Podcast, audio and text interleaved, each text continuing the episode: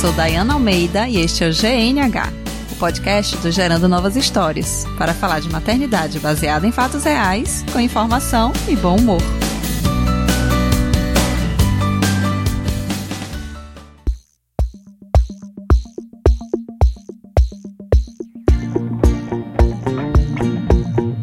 Olá, seja bem-vindo ao GNH Podcast podcast menos periódico e com as postagens em redes sociais mais bagunçadas, para hoje falar sobre equilíbrio digital. Quem me conhece sabe, eu já falei aqui algumas vezes sobre a minha busca pelo equilíbrio perdido desde o puerpério, lá nas sessões intermináveis de amamentação, conversando com as amigas no WhatsApp. E essa é uma busca de equilíbrio muito consciente do grau de dependência que eu tenho e dos prejuízos que isso causa, né? E há pouco tempo eu finalmente consegui uma coisa que era inimaginável, pelas tantas tentativas que eu já tinha feito, que foi fazer um longo detox das redes sociais. E perceber que eu sou sim capaz de tomar as rédeas dessa relação com o meu smartphone. E isso aconteceu depois de entrar para um grupo virtual. Veja você, né? Um grupo virtual para fazer detox virtual criado pela minha convidada de hoje. Então, seja muito bem-vinda, Roberta Ferrec. Muito obrigada. Falei certo? É, falou certinho. muito obrigada. A ironia disso tudo é que nós estamos aqui graças à tecnologia, né? Conversando. Você na Espanha, eu aqui em Salvador, seis e meia da manhã, por conta do fuso horário. E essa coisa maravilhosa nos permite isso, né? É isso aí. e eu tenho que contar, gente, que eu tô aqui meio de tiete, porque eu sou fã da Roberta desde que ela administrava uma pracinha virtual na blogosfera materna, que era o Minha Mãe que Disse. E ela escrevia no blog ainda Piscar de Olhos, que hoje fiquei feliz demais, né? Há alguns meses, quando eu, a gente se reencontrou nas redes sociais, né? Você voltou a escrever agora no, no Instagram. E aí a gente acompanha, né, os filhos já crescidos, mas você com o bom humor e com a sensibilidade de sempre. Então queria te agradecer muito o convite para estar tá aqui. É um prazer enorme, assim, uma honra te receber. Eu que agradeço, pelo contrário, estou super feliz de estar aqui com você, Dayana. É, eu queria que você começasse falando um pouquinho sobre você, né? Vai que alguém não te conhece, porque a gente hoje tem um público diferente daquele público da, é. da pracinha. Então eu queria que você falasse um pouco sobre você, as coisas que você tem vivido, estudado uhum. e do seu interesse nesse assunto, né? Sobre o equilíbrio de digital? Eu moro na Espanha agora, né? Mas nos últimos oito anos nós moramos aí em seis países diferentes. Aham. então sempre contando com a tecnologia para poder manter os meus contatos, minhas vidas anteriores. Quando nós moramos nos Estados Unidos, eu estudei saúde integrativa, que eu acho que não é um curso que exista no Brasil, não tenho certeza, que engloba todos os aspectos da saúde, não só a comida, mas a maneira que a gente dorme, a maneira que a gente é, se movimenta, a maneira que a gente se relaciona com o mundo. Depois disso, eu estudei também no Institute for Integrative Nutrition. Chique. Aham, uh -huh. não tenho nem roupa para falar esse nome. é, também lá nos Estados Unidos. E depois, Diana, eu fiquei assim achando que ainda estava faltando alguma coisa. Eu fiquei com muita curiosidade para entender melhor a questão de como é que nós mudamos hábitos, né, hábitos antigos e trocamos por hábitos melhores. Eu comecei a estudar, fazer um curso é, de neurociência para profissionais de saúde com uma professora. Agora é um nojo também. Estou preparada. O nome dela é Dr. Sarah McKay da Oxford University. Uau! que se não for para falar, né? Se não for para falar assim, a gente nem faz. Se não for para difícil. Não é verdade? Exatamente, e, claro. E foi ali que começou a nascer o meu interesse sobre a questão é, do equilíbrio digital. Começou a nascer ali. Quer dizer, eu já me questionava muito, perguntava, gente, tem alguma coisa de errado? Eu acho que a nossa geração não está sabendo equilibrar isso.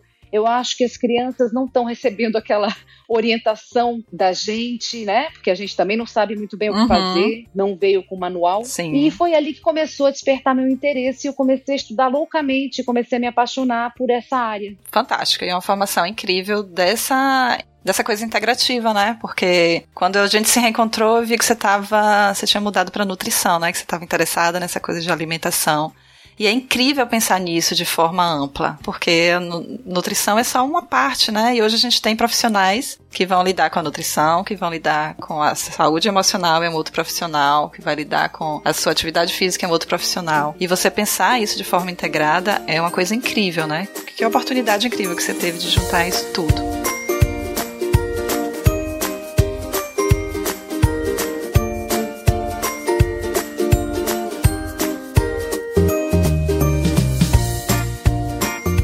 Pra gente entrar mesmo no assunto, eu queria já trazer assim os dados de realidade, né? O choque, porque você falou aí, a nossa geração, ela não não tá sabendo muito bem lidar com essa mudança tecnológica tão tão rápida. E imagine a geração de crianças que já nasceu nisso, né? Elas não têm a cultura que a gente tinha de não ter internet. Né? Então eu queria trazer é, esse choque de realidade, assim, de como é a relação dessa nossa geração com a tecnologia. Ai, que geração perdida, meu Deus.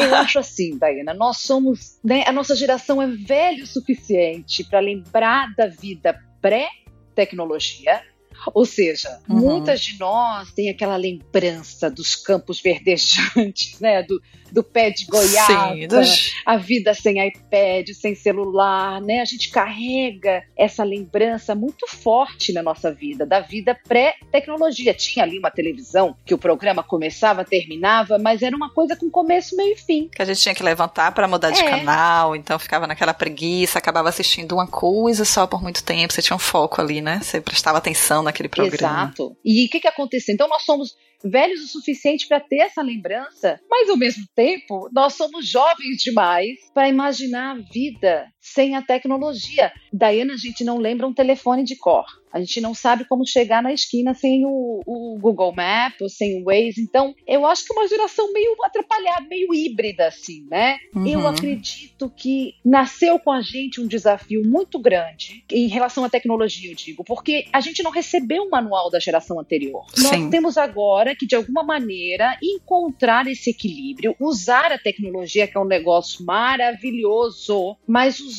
sem que isso afete a nossa saúde, as nossas relações pessoais, a nossa produtividade, a nossa autoestima e ainda por cima entender tudo isso e ainda por cima ter que passar isso para os nossos filhos. Ficou aí essa bomba para a gente resolver. Nossa, viver transição de tudo é muito difícil, né? E a gente está no meio do furacão. Porque se a gente pensar, há poucos anos a gente não tinha acesso à internet. Uh -uh. A internet, depois veio a internet de escada. Hoje você tem ali um negócio super rápido, na palma da mão, a qualquer hora, o tempo inteiro. E aí a pergunta que fica, você citou aí várias, vários aspectos da vida que, que são influenciados pela tecnologia. E aí eu acho que a gente precisa falar por que, é que a gente não pode entrar de cabeça nisso e se perder lá dentro, né? Quais são os malefícios? Porque é maravilhoso, é dar uma dopada ali bacana quando você tá rolando feed, quando você tá perdida ali nas, nas redes sociais, por exemplo. Uhum. Mas que malefícios isso pode trazer? O que é que a gente já tem de, de pesquisa sobre o, o porquê que a gente não deve, que a gente precisa encontrar esse equilíbrio, né? O que é de ruim que pode acontecer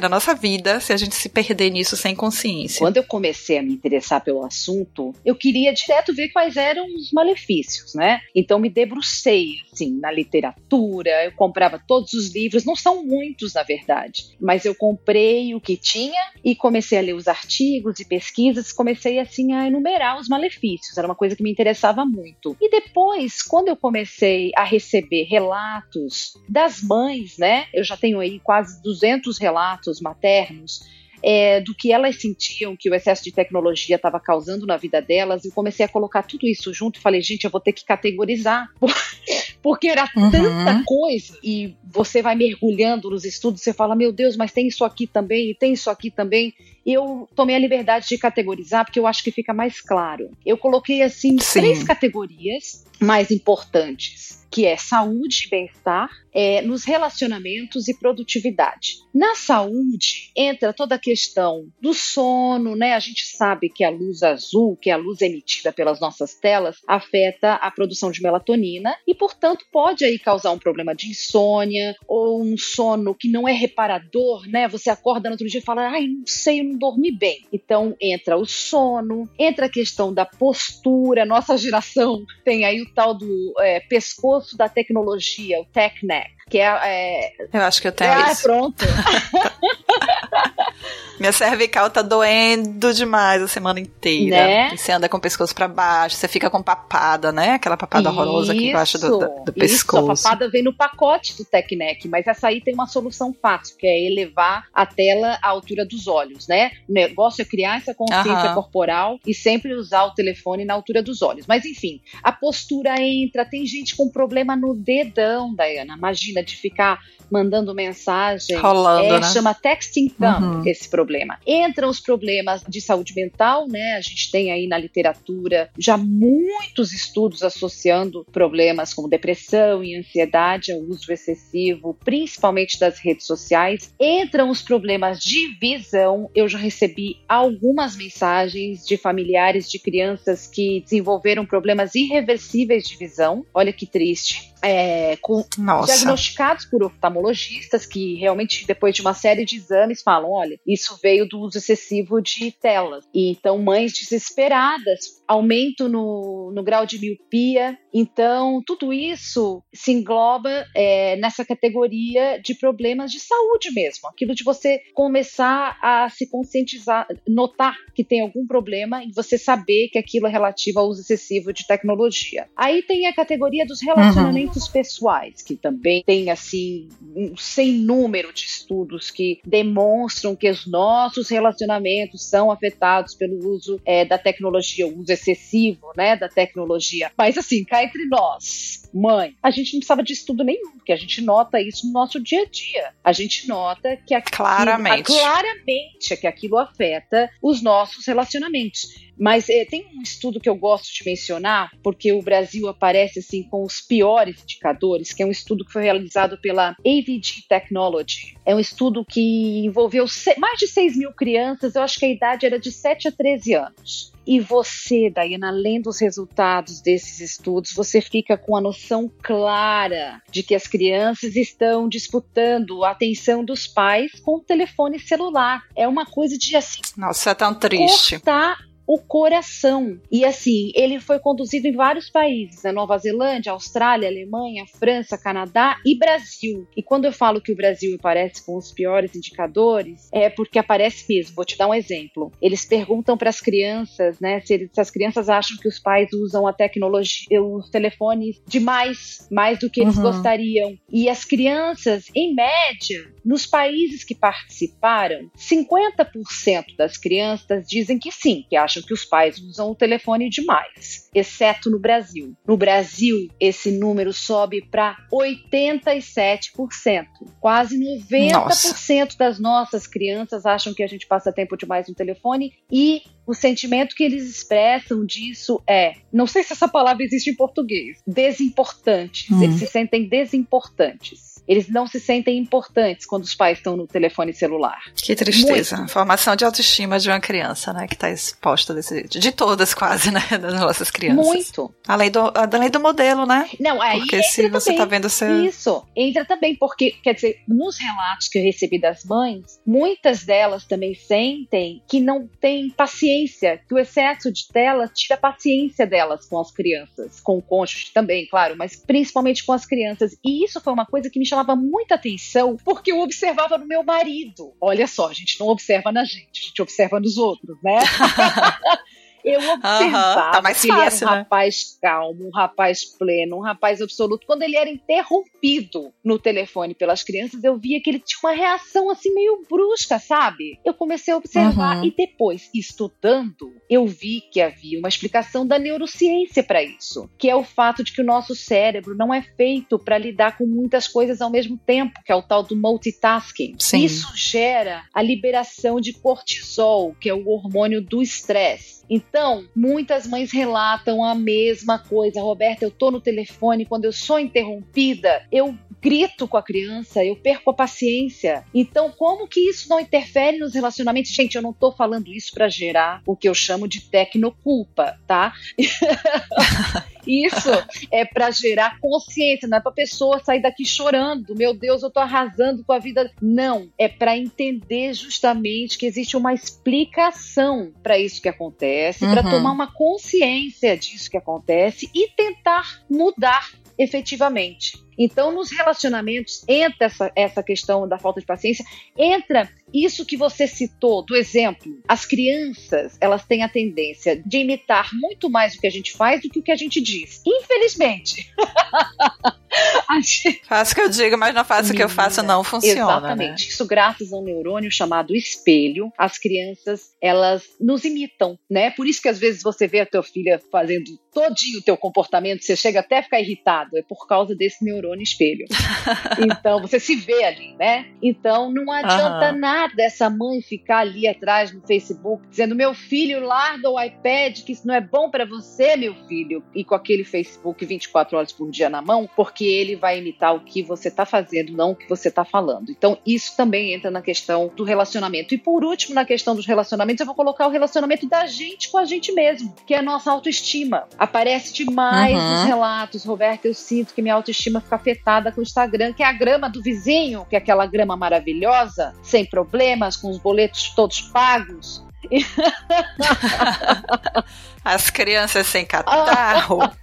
Aquela criança que só se comporta, então tudo é tão lindo, isso afeta também a nossa nosso relacionamento com a gente mesmo, nossa autoestima. E a última categoria seria a produtividade. Muitas mães se queixando uhum. de que chega o final do dia, chega o final da semana, chega o final do mês e a pessoa não fez nada. Roberta, não sei onde vai parar o meu tempo, que eu não faço nada. Por quê? Porque a internet foi criada para ser esse buraco profundo, que as coisas não uhum. têm um fim, não tem um começo, meio e fim. Você cai ali naquele infinito de possibilidades e quando você vai olhar no relógio, se passaram duas, três, quatro horas e você não fez, não fez nada. Uma vez eu vi um ex-funcionário do Google falando que a intenção deles é essa mesma, que todas as redes, todos os aplicativos lutam pela mesma coisa, que é a nossa atenção. E a nossa atenção é, é, limitada. A grande moeda hoje, né, do capitalismo, porque você precisa prestar atenção para você ser levado a querer comprar coisas, né? Porque todas elas têm muita publicidade. Elas vivem de publicidade. Para ela poder divulgar publicidade, a gente tem que estar tá atenta a ela, né? Quanto mais tempo a gente passar mais lá dentro, mais caro é esse espaço publicitário. É uma coisa absurda, né? A gente virou produto também de, de negociação. Totalmente. Você sente que um vídeo do YouTube, por exemplo, se você não regular nas suas configurações, aquele vídeo vai terminar, vai começar outro, depois vai começar outro. A mesma coisa no Facebook. Começa outro, começa outro, começa outro, não para. Então uma pessoa chega no final do ano, ai, as metas, tudo que eu queria ter feito esse ano, não fez nada. Meus sonhos, meus projetos. É, exatamente. Então eu categorizei a produtividade porque eu achei que é uma coisa importante também. Sim, sim.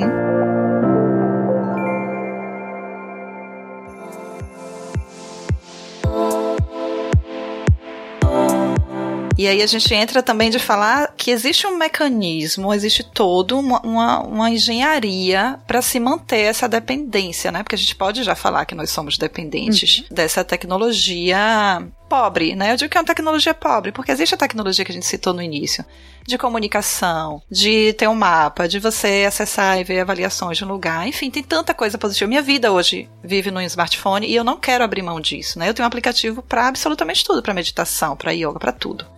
Mas existe a tecnologia pobre, que é essa tecnologia que só quer a sua atenção para que você possa consumir. E é toda uma engenharia criada para que você fique dependente ali, né? Hoje eles começam, depois que eu fiz esse detox do Instagram, que eu desinstalei, que essa semana eu instalei novamente, eu vi que eles tinham colocado algumas mudanças. Por exemplo, ele não tá atualizando o feed com menos de 5 minutos, porque é o nosso hábito, a gente passa o dia atualizando, rolando tela para atualizar para ver a última novidade. Então eles estão começando a reverter isso, mostrar o tempo em que você tá lá dentro. Tipo assim, é o morde assopra, né? Agora eles estão na fase de assoprar, porque eles viram que as pessoas estão percebendo isso, uhum. né? Que, ó, já estamos ligados que vocês fizeram, projetaram isso aqui. E se a gente se rebelar totalmente, a gente vai desinstalar e não vai entrar mais, que foi o que eu fiz e que eu não tive vontade mais de voltar. Então eles estão agora voltando nesse assopra. Mas existe todo esse mecanismo que eu queria que você falasse um pouco de como é, é criado isso para é, gerar essa dependência química mesmo do nosso organismo, uhum. né? A gente fica dependente da dopamina liberada ali no, nessa relação. Uhum. Fala um pouquinho pra gente sobre esse mecanismo e como reconhecer isso, né? Como é que a gente pode é, dar o start de não, eu realmente tô com uma dependência, isso está me causando malefício. Até entre os especialistas tem muita discussão hoje. Ah, vamos chamar de vício, vamos chamar de dependência, vamos chamar de péssimos hábitos. Então, a OMS, por exemplo, reconheceu a questão dos videogames como addiction, né, como vício. Mas uhum. é, em relação a celular e iPad, existe ainda uma discussão aí. Então, eu vou chamar cautelosamente de, de dependência ou de hábito, porque existe uma infinidade de especialistas que entendem que uma minoria de nós tem um problema de vício A grande maioria tem problema de hábito, de ter desenvolvido uma relação é, não saudável com a tecnologia. E isso é boa notícia, porque é reversível. A gente pode tomar uma atitude em relação, a gente pode se empoderar e reverter isso, né? E o que você uhum. falou em relação à dopamina é um ponto tão importante porque é um, uma questão neurobiológica, né? Toda vez que você ah, é, recebe uma notificação, você entra nas redes sociais, recebe uma curtida, um post seu é compartilhado, tudo isso causa liberação da dopamina, que é o neurotransmissor do bem-estar, e como resultado você vai querendo mais e mais e mais daquilo é evidente que nós todos somos muito diferentes uns dos outros e umas pessoas vão ter mais propensão a ter uma dependência maior. Uhum. Uma outra questão que a gente, fora o fator neurobiológico, que é muito importante, nós temos a questão, Diana, de que as redes sociais e os aplicativos, eles não foram criados apenas por programadores eles contaram com a ajuda de neurocientistas e de psicólogos, né, que levaram aí em consideração uhum. as nossas necessidades psicológicas mais primitivas. Eu acho que uma das mais importantes, sabe qual é? A necessidade de pertencimento. A gente ter a sensação uhum. de que a gente faz parte de um grupo. E aqui eu abro um parênteses, né, para pensar nesse ser chamado mãe. Outrora tão social. Esse ser tão específico. É, exato.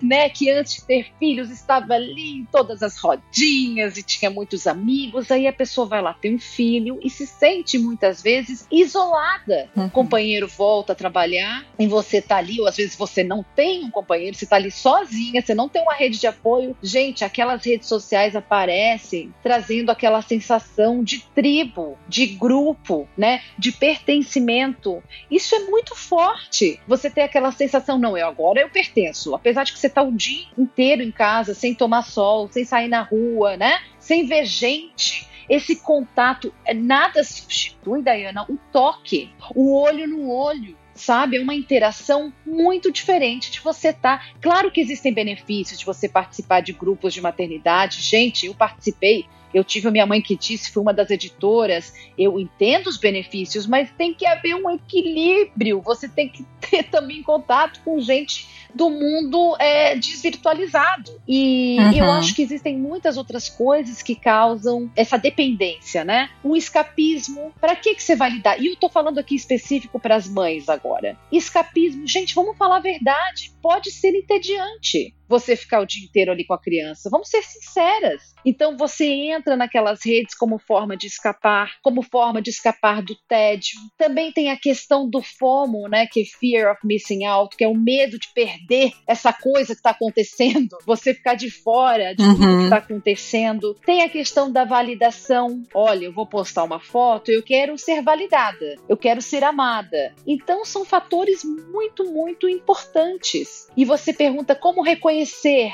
que esse mecanismo agiu sobre você, sobre a sua vida. Como botar a cabecinha para fora, assim, né? Você tá ali mergulhada, você não enxerga, você tá no fundo do mar, você tá vendo os peixinhos, né? Se você for um deles. Como é que você põe a cabeça para fora, assim, para enxergar esse, essa situação? Exatamente, porque você tá que nem um hamster, né?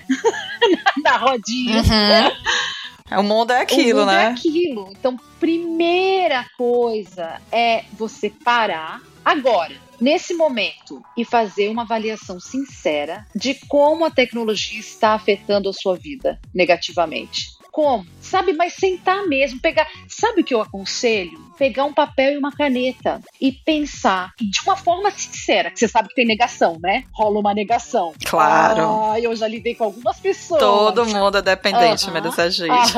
Eu lidei com algumas pessoas. Tem uma que eu achei muito engraçada, que ela no começo dizia: Não, não, não afeta, não. Não tem nada acontecendo, não. E daí no final da nossa conversa, era: Eu não faço mais nada da minha vida. Eu, meus filhos, assim, que eles estão me imitando, levando a tecnologia para todo tipo de lugar e, sabe? Então, fazer uma análise sincera, sozinha ali. Senta com papel e uma caneta e pensa de que maneira a tecnologia está influenciando de forma negativa a sua vida naquilo tudo que a gente falou, na saúde, nos relacionamentos, na produtividade, na sua autoestima, no exemplo que você está deixando para os teus filhos, para a vida toda. Fazer essa análise uhum. sincera mesmo. É o primeiro grande grande passo, que está o mais importante. Sabe que eu já fiz isso e aí eu resgatei aqui, que tá aqui no meu, no meu smartphone, eu abri aqui o meu Evernote, onde eu tenho todos os meus arquivos à mão e eu tive acesso a isso que eu tinha feito lá atrás. E tem 14 pontos. 14 pontos de prejuízo da minha vida. Eu vou dar só alguns exemplos, né? Essa coisa de ser mau exemplo pra aluna, que é minha filha, que é o mesmo nome da sua oh. filha também. É, a sensação de, de que eu tô perdendo coisas quando eu tô com ela, né? Porque eu tô com ela e tô ali trabalhando, tô ali o tempo inteiro saindo para fazer outra coisa no celular. E essa sensação de perder, é, não conseguir produzir quando eu tenho algum tempo, porque mãe não é uma pessoa que tem muito tempo livre. Uhum. E o tempinho livre que você tem ali, que você podia estar se dedicando aos seus projetos, aos seus sonhos, você está prostrada, rolando tela no celular. Enfim, não vou chegar muito a muito, mas são 14 pontos de prejuízo dessa dependência, de, desse hábito, né, de tecnologia na vida. Eu fiquei curiosa, esses 14 pontos vieram de uma vez só? Ou foi uma coisa que você começou a se questionar e aos poucos? Não, eu vinha me questionando já, porque assim, eu, eu entrei nessa vida de dependência lá na época dos grupos de WhatsApp de puerpério, porque é vida aquilo, né? Você tá uhum. amamentando de madrugada e você saber que existe vida também lá fora, acordada como você passando pela mesma situação, isso é, é, é salvador da mente da pessoa. Mas a partir disso aí, né, isso foi ficando muito forte e tal. Então, minha filha já tem quatro anos, já tem uns três anos que eu tô com essa consciência de que a coisa estava fugindo do controle, sabe? Então, isso foi, assim, eu tinha alguma consciência. Mas quando eu sentei para escrever, vieram todos os pontos, assim, assim, eu já sabia, então eu coloquei no papel e é muito importante você colocar no papel. É o primeiro passo para você olhar para isso aqui e dizer não. E, e, ao mesmo tempo que você olha para isso e diz não, é, você pode ver o contrário, né? Como é que pode ser a minha vida? Que a gente vai deixar isso lá pro final, pra gente dar, né? Uhum. A esperança. Mas é importante estar no papel para você também poder pensar como isso pode ser revertido e o tanto de benefício uhum. que você vai ter depois também. Exatamente. Mas eu vou te passar depois esses pontos aí para ver se você de repente tem alguma categoria ainda não criada. quanto mais eu estudo, mais categoria me vem à cabeça. Mas eu acho que fica mais fácil quando a gente categoriza. Eu não encontrei nada categorizado assim. Eu tomei a liberdade de fazer isso. E eu acho que você tem que publicar isso. Vamos ver. Vamos ver. uhum. Então, o que a gente estava falando agora desse reconhecimento. Isso que você fala de escrever, ainda está nessa parte de uhum. reconhecer, ou já é um passo também para você começar a estabelecer de... esse equilíbrio, né? A ação que você pode tomar. Definitivamente, o reconhecimento é o primeiro grande passo. Sair da, da uhum. rodinha do hamster e falar: não, eu tenho um problema, eu posso melhorar algum, né, muitos aspectos da minha vida se eu achar um equilíbrio aqui em relação ao uso da tecnologia. Então, esse é o primeiro passo. O outro uhum. passo que eu acho muito interessante é observar os gatilhos. Sabe? Em que momento que você recorre para esse telefone? É tédio? É tristeza? É solidão? Também pensar nisso um pouco, né? Observar esses gatilhos. É, isso vai ajudar a entender qual é o papel que a tecnologia está exercendo na sua vida, né? E depois que uhum. você percebe o, os gatilhos e o problema, você começa, com, come, consegue mapear esses problemas e fala: pronto, agora eu preciso de estratégias. E você sabe o que é a coisa mais maravilhosa de você abraçar estratégias para mudar a sua relação com a tecnologia? É que elas causam um efeito imediato. Porque, por exemplo, muitas vezes as pessoas querem abraçar o equilíbrio alimentar, abraçar o equilíbrio financeiro, todo mundo, né? Que é o, o tal do equilíbrio. Mas uhum. muitas vezes esse é um processo que, para você sentir um pouco os efeitos, leva tempo. Você tem que ter um pouco de paciência para. Você vai, ah, não é porque agora você passou a comer mais verdura que você já vai sentir mais vitalidade, uma pele melhor. Não, você vai ter que esperar. Quando você aplica estratégias em relação ao equilíbrio digital, você já logo sente. Você vai fazer um passeio com a família e não leva o aparelho, você chega em casa numa leveza. É ou não é verdade? Nossa, é incrível. Incrível, incrível. Eu sinto assim, ai gente, como eu me senti bem ontem, porque ontem eu sentei e estive ali presente com o meu filho. Eu, eh, foi super legal, eu fiz um quebra-cabeça a gente escutou uma historinha no Spotify, nós escutamos uma historinha enquanto a gente desenhava. Você sente o efeito imediato. Então é muito uhum. maravilhoso. E é claro que nós todos somos diferentes e muita gente vai querer abraçar todas as estratégias do mundo ao mesmo tempo. eu sou essa pessoa. Eu sou essa pessoa eu também. que eu preciso já abraçar toda. Agora, tem gente que vai fazer uma mudança nessa semana ou pelas próximas duas semanas. Depois vai fazer uma outra mudança, vai promover uma outra mudança e vai funcionar melhor para ela. Você vai ter que testar, não existe uma resposta igual para todo mundo. Você vai testar. Então é isso. Pronto, tomamos consciência, entendemos de que maneira negativa a tecnologia afeta a nossa vida, entendemos um pouquinho melhor dos gatilhos e agora vamos traçar estratégias. Você quer que eu fale disso? Claro, é o que a gente quer, porque esse programa ele está saindo no final do ano. O que eu quero aqui é que todo mundo saia com a sua resolução de ano novo, de ter uma vida mais plena e feliz com o uso equilibrado de tecnologia. Então agora vai começar a principal parte de tudo isso, que a gente já botou a pessoa lá no fundo do poço, né, desesperada, porque se encontrou neste mato sem cachorro.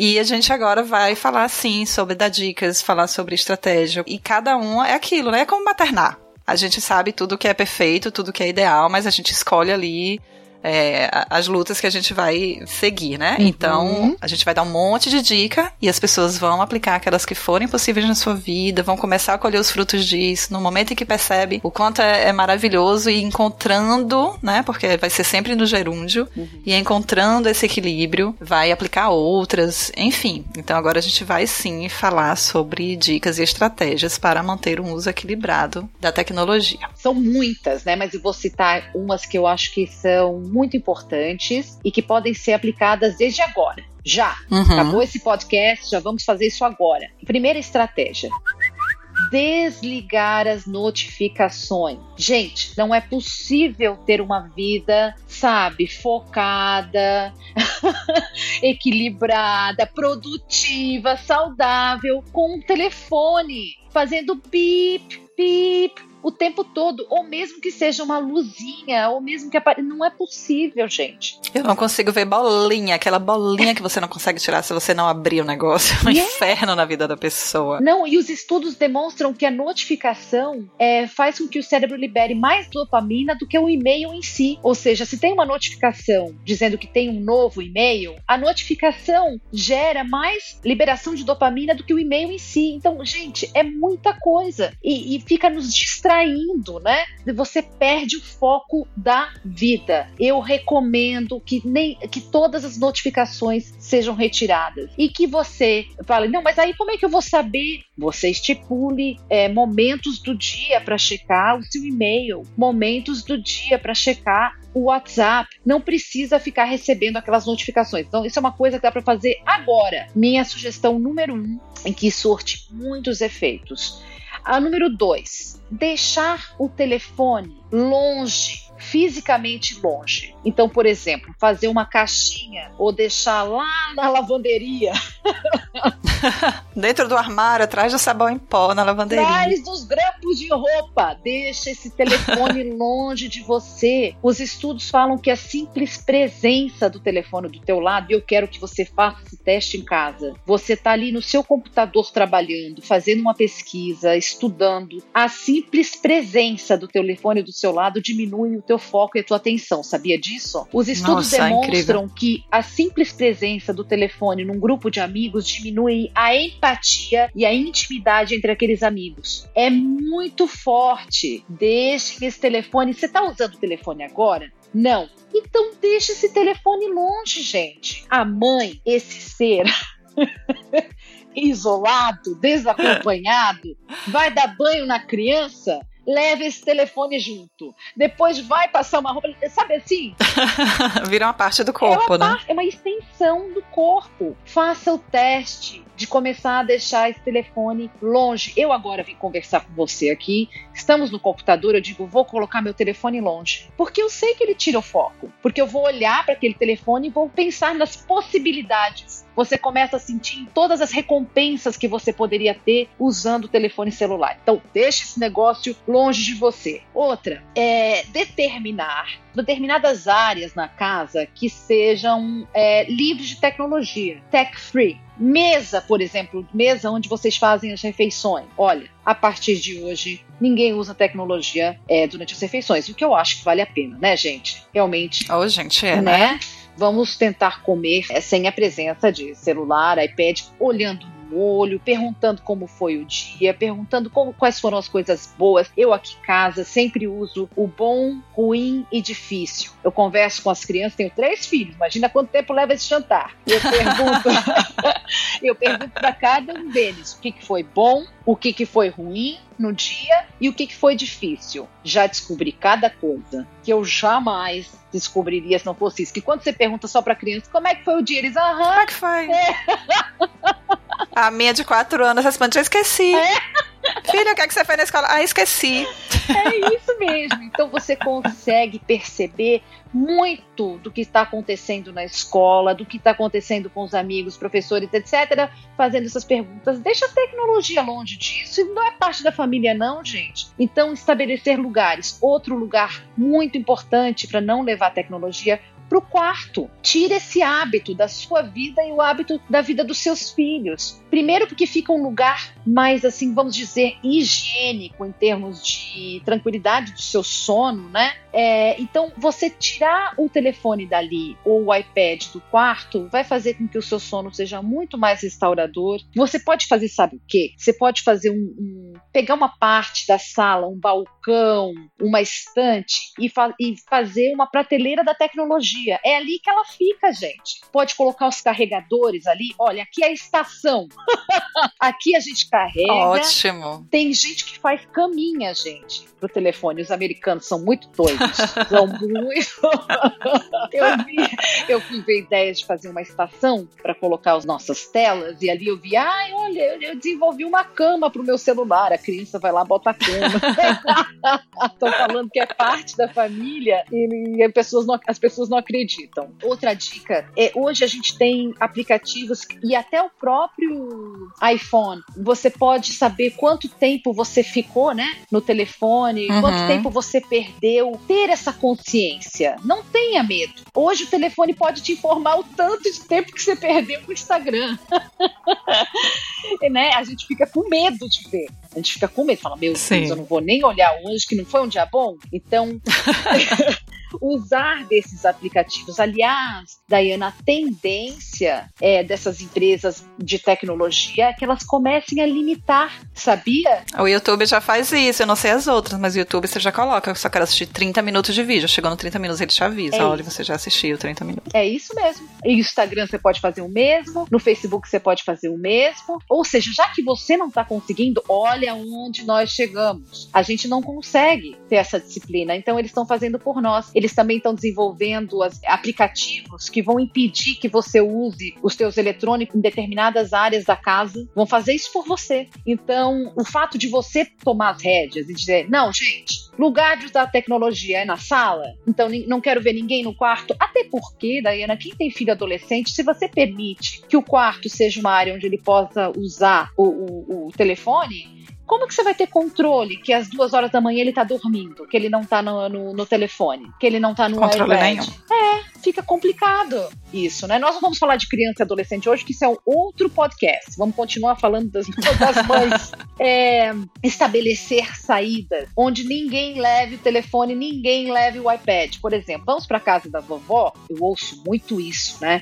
Poxa, meu filho não levou o tablet para casa da avó, chegou lá, os primos todos levaram. Gente, não vamos levar. Vamos ser luz, vamos ser luz, vamos ser vamos... modelo, vamos ser exemplo. Vamos, vamos, vamos meditar bastante, não é? Para não brigar com a cunhada, mas é... vamos conversar sobre esse assunto. Vamos conversar, vamos falar, gente, que tal? Vamos incentivar que as crianças brinquem hoje, que os primos brinquem, vão lá fora, né? Equilibrem esse tempo. Os especialistas falam em tempo é green time e screen time, né? Que em inglês seria o tempo de tela e o tempo de natureza. Então não que maravilha. Não, é não levar o iPad, o telefone para o restaurante, por exemplo. Vocês determinam como família. Uma outra questão que algumas pessoas podem achar um pouco radical, mas que eu acho que serve para ajudar na tomada de consciência é você tirar o aplicativo do teu telefone temporariamente. Vamos supor que você saiba que o Instagram é o teu grande problema. Tira o aplicativo por um tempo, tira ele de lá e sabe o que, que você vai sentir? Que você vai pegar o teu telefone o tempo todo no piloto automático e que vai ficar uhum. ah, onde tá? Onde tá? Você teve essa experiência, não teve? Você tirou o aplicativo? Olha, tem muito tempo que eu tô tentando coisas. Já coloquei aqueles aplicativos para bloquear, para você não conseguir acessar, para você medir tempo e tal. No meu caso, o que funcionou, e eu já, já tinha tentado esconder, sabe? Desinstalar ali da tela, mas eu ia lá na, na busca. Então o hábito se transformou em buscar, escrever o nome e o aplicativo aparecer. A única coisa que funcionou foi deletar. Eu deletei do celular. E, tipo, poucos dias depois o meu notebook pifou, então eu fiquei com pouco acesso. Eu só consegui acessar quando eu ia lá pelo browser no celular, que é uma experiência que não é. E você vê claramente, o aplicativo ele é desenhado para te dar uma experiência positiva, rápida. O browser eles ainda não conseguiram chegar a isso quando você entra lá eles pela página querem, da internet. Eles não querem. É desinteressante, uhum, né? É. Então, foi a única coisa que funcionou. Que hoje, eu não sei se quando voltar tudo, né, que eu vou reinstalar eventualmente. Se quando voltar, eu vou voltar a ter aquele prazer, mas hoje eu não sinto mais prazer de abrir, de ficar rolando tela, de ficar buscando. E isso, Facebook e Instagram. Vou dizer que não tenho mais dependência do smartphone, não, porque minha vida toda tá lá. Mas é uma coisa mais produtiva. É, WhatsApp hoje é um grande problema e eu não pretendo desinstalar, porque no WhatsApp você resolve vida, você trabalha, você faz as coisas muito mais rápidas.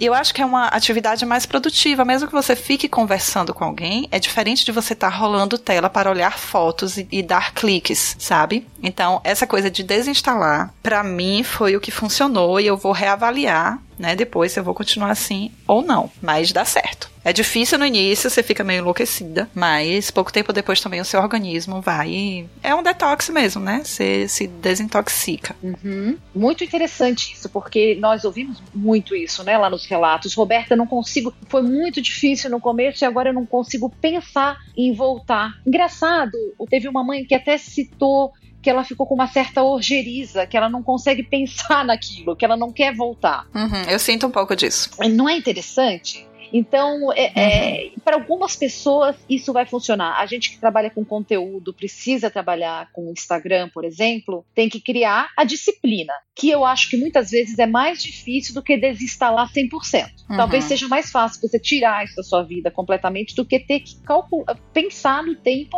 em que você vai passar ali. Ah, com certeza. A minha página tá às moscas, né? Gerando novas histórias. Uhum. Eu deixei lá, mas assim, o meu, meu público já entende, porque eu já falei dessa questão algumas vezes, então é tranquilo isso. Uhum. Mas hoje, infelizmente ou felizmente, a gente tem toda essa vida de divulgação de conteúdo e é tão maravilhoso você acessar ali, você ter acesso a um texto que você. Por exemplo, o grupo que você criou de equilíbrio digital. Uhum. Que coisa maravilhosa você entrar ali, você ter esse espaço. Uhum. Né? Uhum. Então, realmente é a questão do equilíbrio, de você saber o que é que tem de positivo e o que é que tem de pobre, né? O que é que, que não agrega nada na sua vida. Exatamente. Então, você que vai ter que pensar o que, que vai fazer. Se vai trabalhar no, no equilíbrio, ou seja, no tempo que você gasta naquela rede social, ou se você realmente pretende desativar por um tempo e ver como você se sente. Uma outra é, questão é rever o conteúdo que você consome. Uhum. Você segue ali uma infinidade de pessoas que não tem mais nada a ver com você. Gente, dois anos atrás você era uma pessoa, hoje você é outra. Será que ainda vale a pena seguir tudo aquilo? Seguir empresas com as quais você já nem se identifica, pessoas com as quais você nem se identifica mais também. Então, aprender a dizer adeus. tem muita gente que fala disso como uma dieta mesmo, né? Hum. Uma dieta da informação. É. Você tem a dieta alimentar, que você escolhe o que é que você vai comer, e tem a dieta da informação, que você faz ali a curadoria exatamente do que é importante para sua vida naquele momento. E aí você deleta, bloqueia, faz a limpa no que é lixo, porque tem muito lixo no que chega pra gente. Uhum. Isso nos e-mails também. Você começa a rever os e-mails que você está recebendo, né? Da, como chama isso em português? Subscrever, né? você está subscrito? É, assinar, né? Você, você assina, assina, e é. aí você é, tem uma ferramenta maravilhosa que é o OneRoll, que você instala e todo spam que chega, spam assim, né? Toda publicidade que chega, ele coloca lá na lista e você já escolhe ali se você quer tirar aquela inscrição ou se você quer é, inserir aquilo numa lista e ele te dá um e-mail por dia. Uhum. E é incrível a quantidade de desinscrições, né? Uhum que você faz quando você realmente avalia o seu e-mail. E aquilo que você falou, a notificação às vezes é mais importante, porque chega a notificação, dá aquela descarga de dopamina, você entra, era um spam, era uma propaganda de alguma coisa que você nunca vai querer, sabe? Mas você já teve ali mantida a seu... dependência da dopamina. Era o seu relacionamento, né? O seu namorado terminando o relacionamento. Nossa. a dopamina da notificação. que tristeza, meu Deus.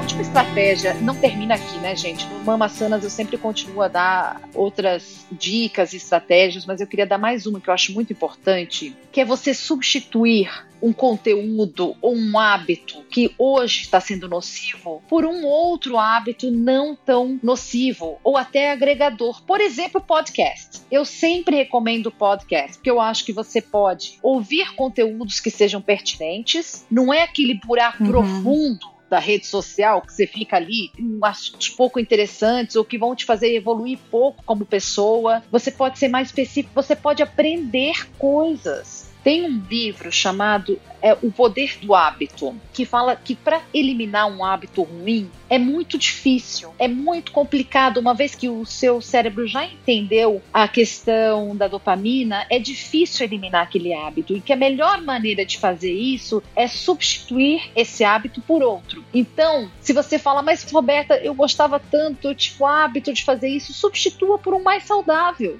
faça um curso uhum. online, ouça podcasts. Aí toda vez que você tiver o gatilho, porque o que antecede o hábito é sempre o gatilho, sempre. Então vamos supor, eu estou, qual é o gatilho? O tédio a solidão. Aí você vinha com gatilho e vinha com hábito ruim, que era ficar lá se autodepreciando no Instagram, a grama do vizinho é tão maravilhosa, ai como a minha vida é horrível. Você ficar falando que tô gorda, tô muito gorda, gente, como todo mundo é magro, ai como eu sou pobre. Meu Deus, eu sou muito pobre. É...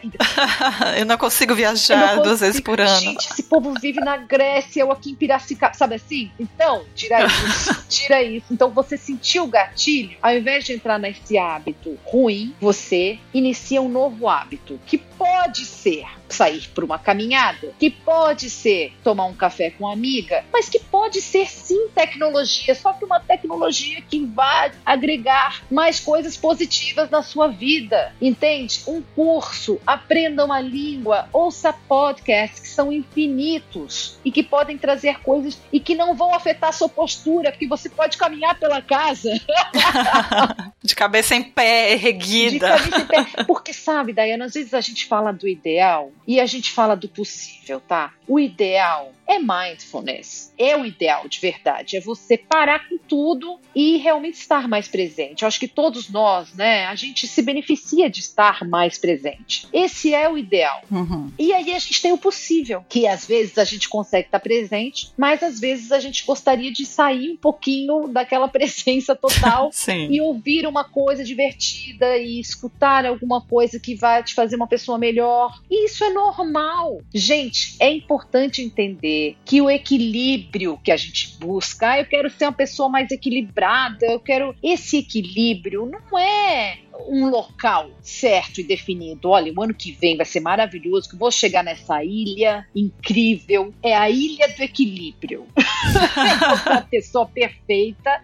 Esse lugar não existe o equilíbrio é uma jornada. Uma pessoa equilibrada é uma pessoa que, um, toma consciência e, dois, adota estratégias para mudar aquilo que ela pode mudar. E três, toda vez que ela cai, ela levanta. Sim. Eu aprendi isso na minha prática da, na nutrição. Eu dizia, gente, equilibrada não é uma pessoa. A perfeição não existe. Equilíbrio é saber levantar. Nossa, eu abusei da tecnologia ontem, hoje eu vou fazer um passeio na natureza. Hoje eu vou ficar bem longe desse trem, entendeu? É você adotar estratégias e saber que quando você acaba abusando aqui e ali, você saber voltar para aquele meio, que é o tal do equilíbrio. Então, eu acho que são as melhores dicas. Falar, essas estratégias eu posso abraçar e todas as vezes que você sentir que você caiu, que você extrapolou, você saber voltar e falar, não tem problema Não tem problema, eu sou falível, sou um ser humano, mas eu vou tentar de novo, vou fazer de novo. Ai, que incrível.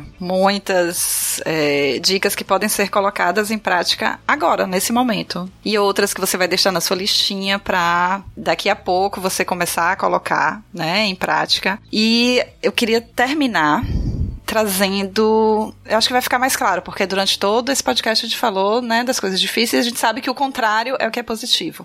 Mas acho que a gente pode terminar falando de como é, a vida pode ser mais rica, mais produtiva, no sentido não é uma produtividade de trabalho, né? De você produzir mais para essa coisa capitalista, de produzir para consumir, não, gente. Produtiva na direção dos seus sonhos. O que é que eu quero para minha vida? Qual é a pessoa que eu quero ser? Qual é a relação que eu quero ter com os meus filhos? E como eu estou sendo produtiva no sentido de eu estou atingindo isso, né? Então, é, que benefícios a gente pode ter na nossa vida no momento em que a gente conseguir começar a trilhar esses, esses, fazer essas dicas e começar a trilhar esse caminho, né, do equilíbrio. E eu estava olhando aqui a minha lista, eu tenho 12 pontos de benefícios desse equilíbrio, né? De quando você atinge Ai, esse equilíbrio e de tudo de bom que você traz disso. Então eu acho que a gente pode terminar trazendo essa coisa positiva, né? A luz do fim do túnel, os campos verdejantes, né? Vamos mostrar o campo verdejante, vamos é, mostrar que a gente já mostrou que é possível, que a gente não tá lá, que é possível chegar, e agora a gente pode dizer como é que é, né? Esse lugar em que você dá bons exemplos pro seu filho, que você uhum, deixa o seu filho uhum. saber que ele é importante. Adoro encerrar com essa pergunta. Primeiro lugar, todos aqueles malefícios dos quais a gente falou, eles vão começar a ser revertidos. Sim. Ou seja, o sono melhora, o cérebro passa a ter uma coisa que nós perdemos com o uso excessivo da tecnologia, que é o que os cientistas chamam de espaço em branco. White space, eles chamam. Uhum. Que é geralmente aquele momento que você divaga em que você sonha acordado, em que você é criativo. Nós estamos perdendo isso. Que é aquele momento que você não pensa em nada, mas todas as respostas aparecem. Lembra quando era assim? Uhum. Tomando banho e você tem aquele insight, aquele estalo da resposta do que você tinha pensado durante o dia. Gente, a gente não tem mais isso, né? Não tem mais. A gente não deixa isso, mais espaço. Isso... Que, que, que coisa. Exato, e isso gera efeitos neurobiológicos também, né? A gente não vai falar disso hoje, mas assim, sim, a gente recupera esse espaço, né, de devagar, de pensar, de sonhar, de projetar, de, né, de fazer planos. Uhum. Você recuperar então a sua saúde também, o seu sono, a sua postura, você retomar as rédeas, você voltar ao equilíbrio nos seus relacionamentos, né? Você passar a estar mais presente com a sua família, com os seus amigos, com os seus filhos. Esse tempo não vai mais voltar, né? Você uhum. aproveitar realmente. Imagina quem você quer ser lá no futuro, né? Aquela pessoa que olha para trás e fala: "Gente, eu não lembro de nada, não aconteceu nada" eu estava tão distraída, eu estava distraída, não consegui prestar atenção. Onde é que eu estava que meu filho cresceu? Onde eu estava que meu filho cresceu. A questão da produtividade que você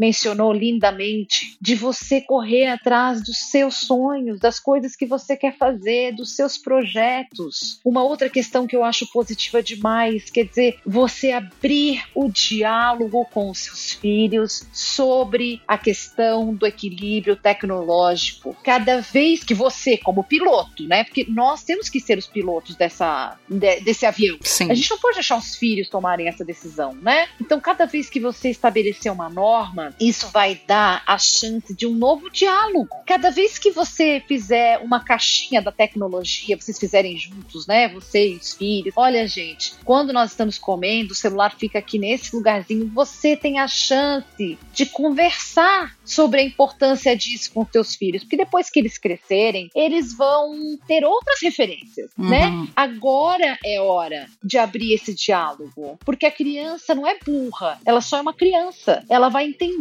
aquilo que você está falando. Então, para que ela também tenha uma relação de equilíbrio no futuro, você, quando entra nessa jornada, que é o equilíbrio é a jornada, do equilíbrio, você vai ter a chance de dialogar com seu companheiro, com a sua companheira, com os seus filhos você não teria essa chance se você não entrasse nisso. Sim. E uma outra coisa que eu acho muito importante, que melhora demais, é eliminar A culpa, todo esse tempo que você tá abusando do tempo de uhum. telas, que você vê que a coisa fugiu do controle, você está se sentindo culpada. A culpa não constrói nada. A culpa não modifica nada. Mas você fica se sentindo a pior bolacha do pacote porque você não toma a iniciativa, você não, não promove as mudanças que você gostaria de promover. Mas uma vez que você estabeleceu o que, que é o equilíbrio para você, olha, para mim o equilíbrio é, por exemplo, estou falando aqui em casa, uhum. o equilíbrio é de manhã não pegar o telefone enquanto as crianças estão em casa, só pegar depois que eles já forem para a escola, de tarde quando eles chegam eu já não pego mais, só quando eles vão para a cama é que eu pego novamente. Você vai estabelecer essas regras. Eu não levo mais o telefone pro quarto, ou domingo, quando a gente for sair para passear, eu não levo mais. Você vai estabelecer. E quando você segue, é isso aí, você não sente culpa porque você não tá fugindo da sua regra. Eu senti muito Exato. isso. Um do, dos prazeres que eu tenho hoje de não ter esses aplicativos instalados é isso, eu não sinto culpa. A culpa que passava ali, depois de passar 15 minutos rolando tela, a culpa enorme que eu sentia depois, não sinto mais. E eu sei que tem muita gente nos escutando que vai se identificar com isso, que hoje sente uma culpa gigante porque sente que não tá ali presente com os filhos quando eles mais precisam. Uhum. Você sabe que eu vi outro dia, só para encerrar essa essa questão. Gente, me dá até vontade de chorar quando eu falo nesse estudo. Eu ouvi um estudo que eles fizeram nos Estados Unidos, numa universidade, conduzido por uma psicóloga. Eles deram a liberdade para as crianças e adolescentes para desenvolverem aplicativos, os aplicativos que eles quisessem, uhum. tá? Eles podiam ter um aplicativo que transformasse sapato em sorvete, é, o, o que eles quisessem, eles podiam ter. O aplicativo do impossível. E e os organizadores do estudo ficaram muito impressionados e eu fico toda arrepiada e me dá vontade realmente de chorar pelo número de crianças e de adolescentes que queriam um aplicativo que bloqueassem o telefone dos pais. Eles queriam desenvolver aplicativos que bloqueassem os telefones dos pais. Nossa. De novo, isso não é para gerar culpa, isso é para gerar consciência. Uhum. Ai. Aquelas que terminam o podcast chorando, não é? Pra que, que a gente veio ao mundo? pra isso, né? E fazendo outros chorarem também. Porque é uma coisa que tá na nossa mão, né, cara? Tá literalmente na nossa é. mão. E a gente pode abrir mão disso. E assim, quando a gente fala dos benefícios e a gente mostra esse campo verdejante, não é fácil. Porque você perde a culpa, mas você também vai ter que se virar para trazer mais atividades. A sua presença vai ter que substituir o tempo de tela daquela criança. Então, o momento em que você tá.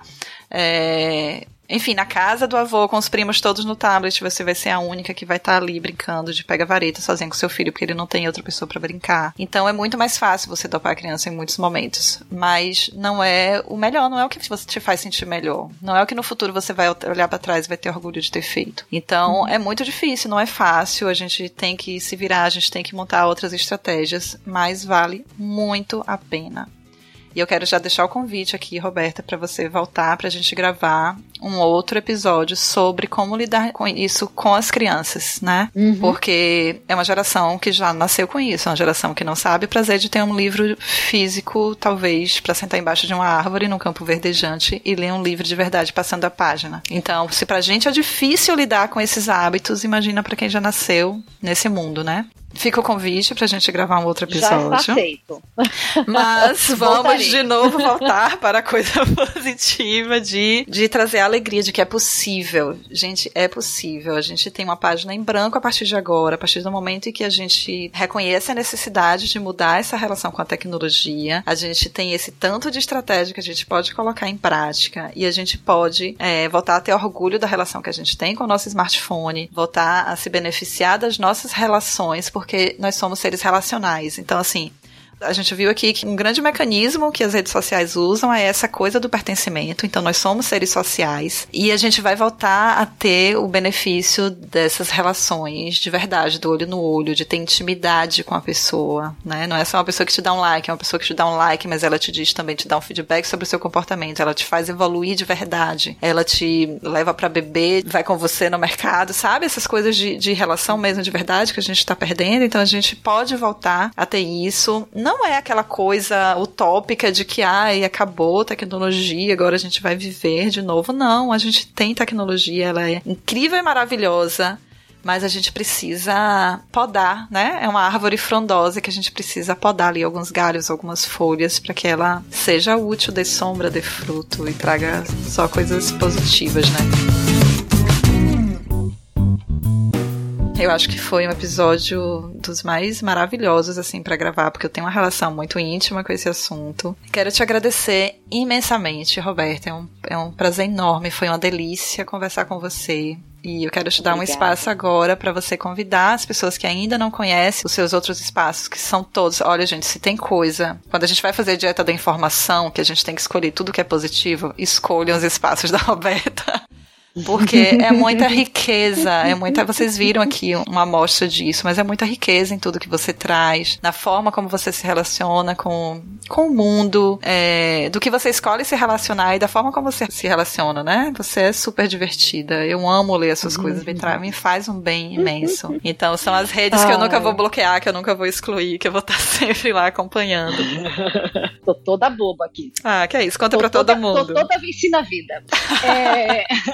Olha, então eu quero convidar o, meu Instagram, onde eu falo especificamente de saúde e dou dicas em relação ao equilíbrio digital e outras tantas dicas. Claro que tem muita mulher que me segue que não é mãe, tem homens uhum. que me seguem.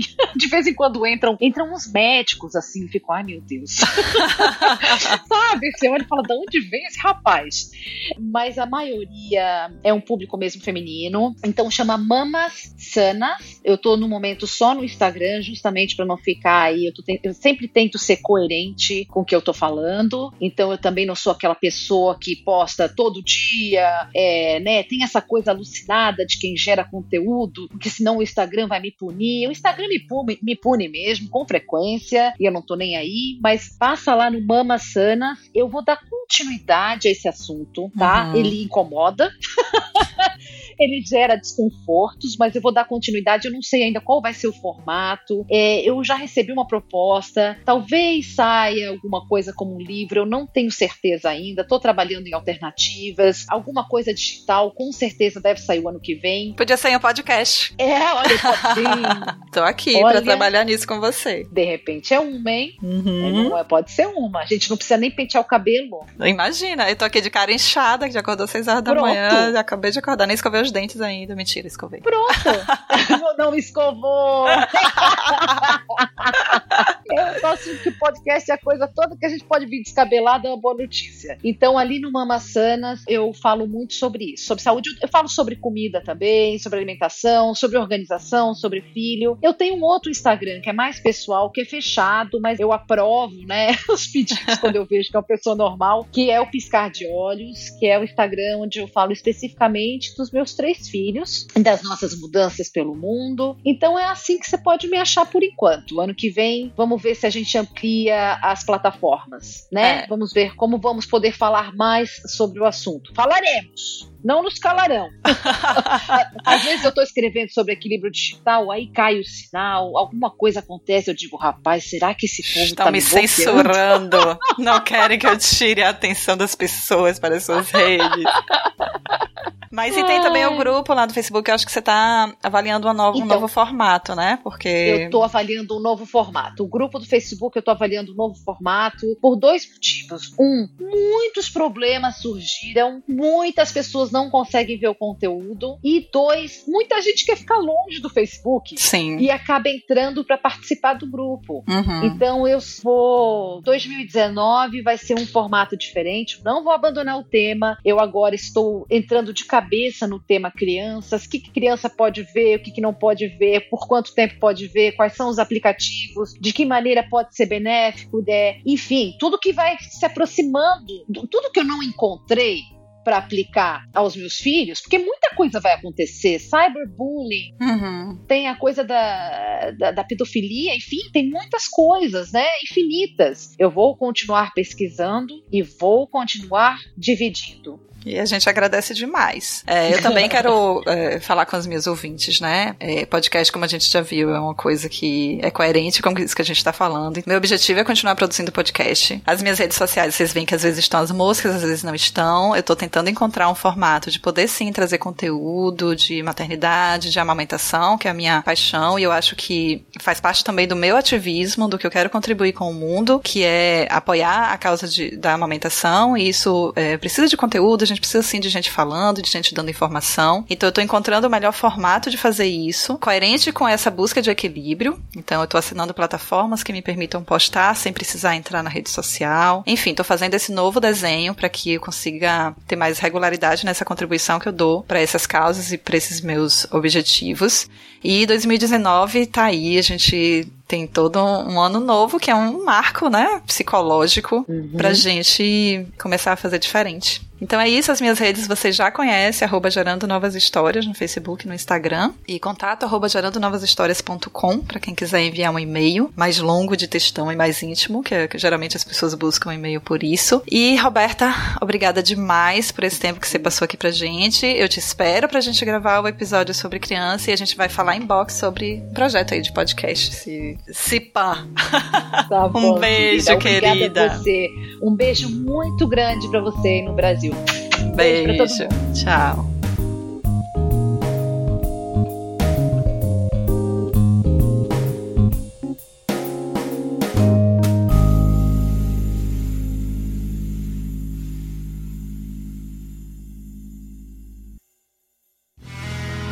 Mais um produto com a edição do Senhor A.